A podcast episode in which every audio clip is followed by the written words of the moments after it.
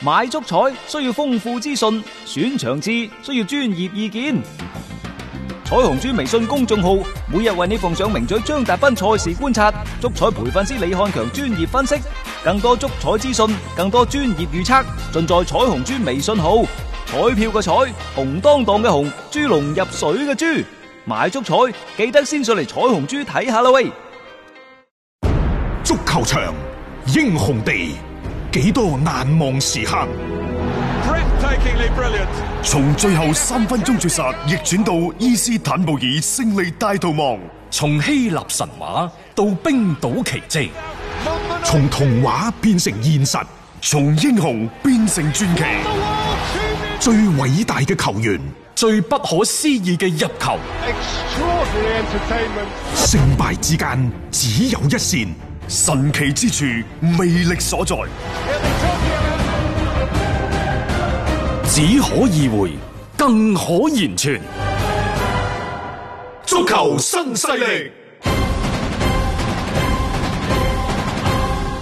翻翻嚟係第二 part 嘅足球新勢力。喺對上一 part 臨尾嘅時候，我哋講到利物浦，嗯，兩個人，一個係迪姆華拿，而家好有機率呢，就大家可以埋位傾噶啦。係其次就係新組，不過新組太貴啦。唉如果你想要好而不貴嘅話呢，其實利物浦係咪需要前鋒呢？係，嗯因為我哋話三叉戟，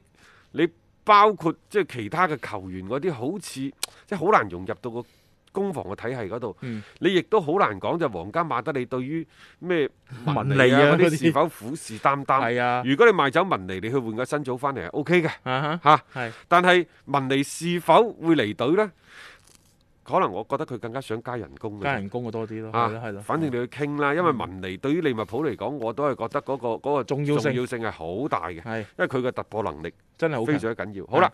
咁如果你話新組太貴唔買，咁不如話揀個低配版嘅新組啊，其實係可以考慮嘅，嗯因為喺雲達不萊梅嗰度嗰個僆仔啊，拉斯查，拉斯查亦都唔錯嘅，老實講。嗯，佢嘅違約金係四千萬，有違約金哦㗎。但係如果雲達不萊梅降級呢，就去到兩千萬嘅啫。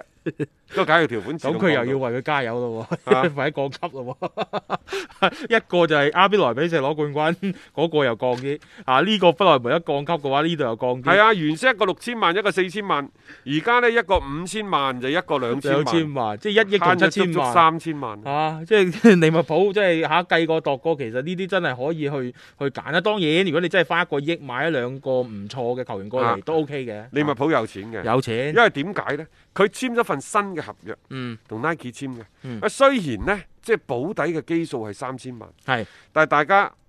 留意喎，嗯佢個球衣嘅銷售分成係好高喎。嗯，佢有呢一條尾喺度㗎。佢喺新冠疫情之下呢，我唔記得邊個網站好大嘅網站，啊佢做咗一個呢，即係話全球嘅所有俱樂部嘅社交指數排名，啊！利物浦係排第一，社交指數因為你成績好啊嘛。係多人關注啊！嘛你又又英超又咁大嘅優勢，又歐冠冠軍，多人關注，所以佢社交指數係最高。嗯有社交指數認，我可可以認為佢呢就係、鐵粉好多，嗯身份亦都隨住佢嘅成績成績上升好啊而帶嚟咗好多嘅新嘅 fans。吸粉能力好強啊。嚇喺咁嘅情況之下呢，呢、個利物浦可能佢嘅球衣裝備啊等等嘅銷售呢，就會躍上一個新嘅台階嘅咯。嗯，冇錯啊，即係所以佢而家同呢邊 Nike 嘅一個合作咧，誒、無疑係一種強強嘅聯手嚟嘅。即係你一個運動品牌裏邊嘅龍頭， 一個亦都係而家英超裏面嘅即係數一數二嘅球隊。有球迷就話：喂，Nike 好似好似俾到呢一個嘅嗯巴塞嗰度係一個億嘅喎、啊，一個億，啊點解你利物浦攞住呢三千萬嘅贊助費，你就咁開心嘅？但係實際上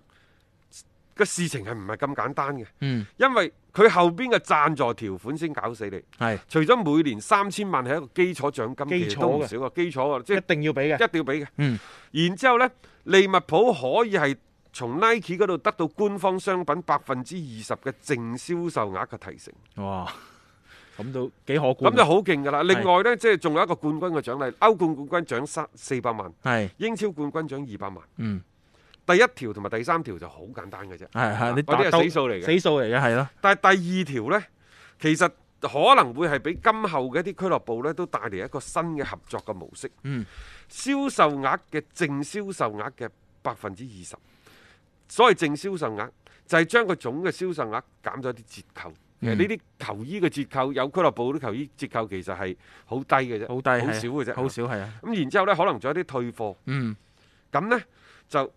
你減咗佢。最關鍵呢個所謂嘅淨銷售額呢，係唔包括成本嘅，即係唔使唔使唔減計成本㗎唔計成亦本，就話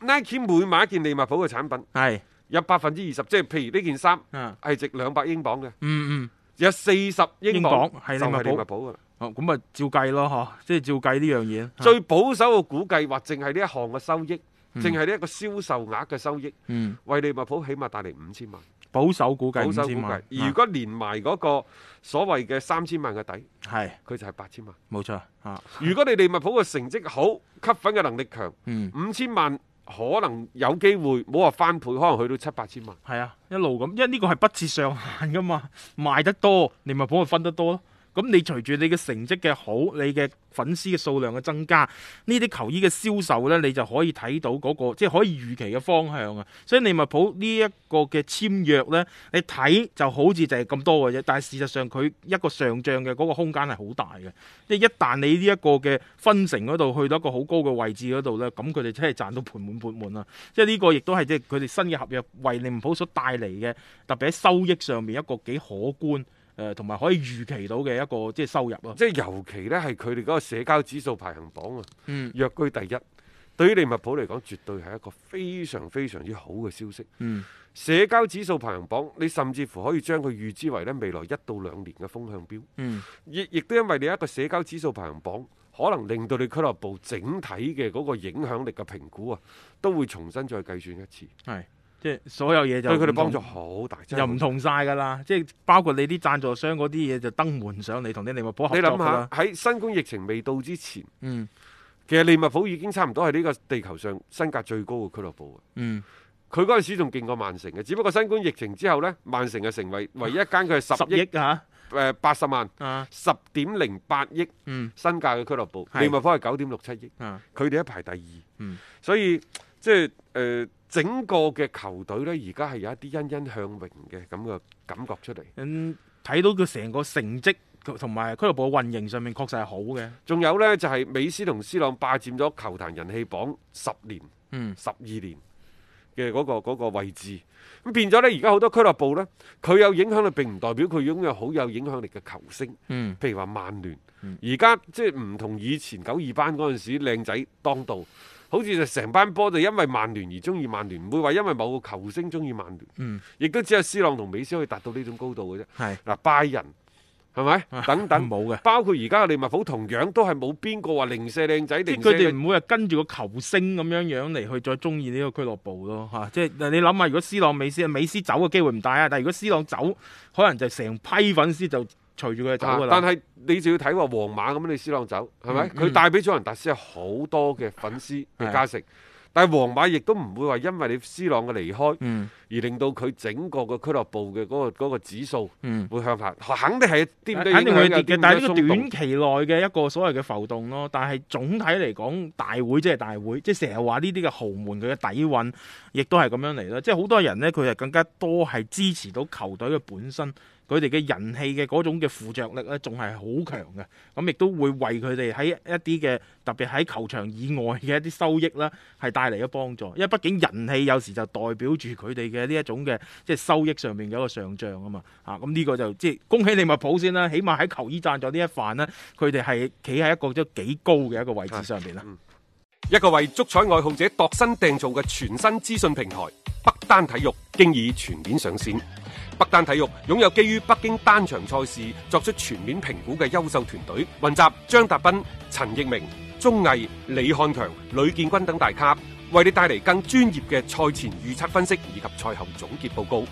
北單體育無需註冊，一鍵辦理。想避免足彩市場起起伏伏，快啲嚟微信搜索公眾號北單體育。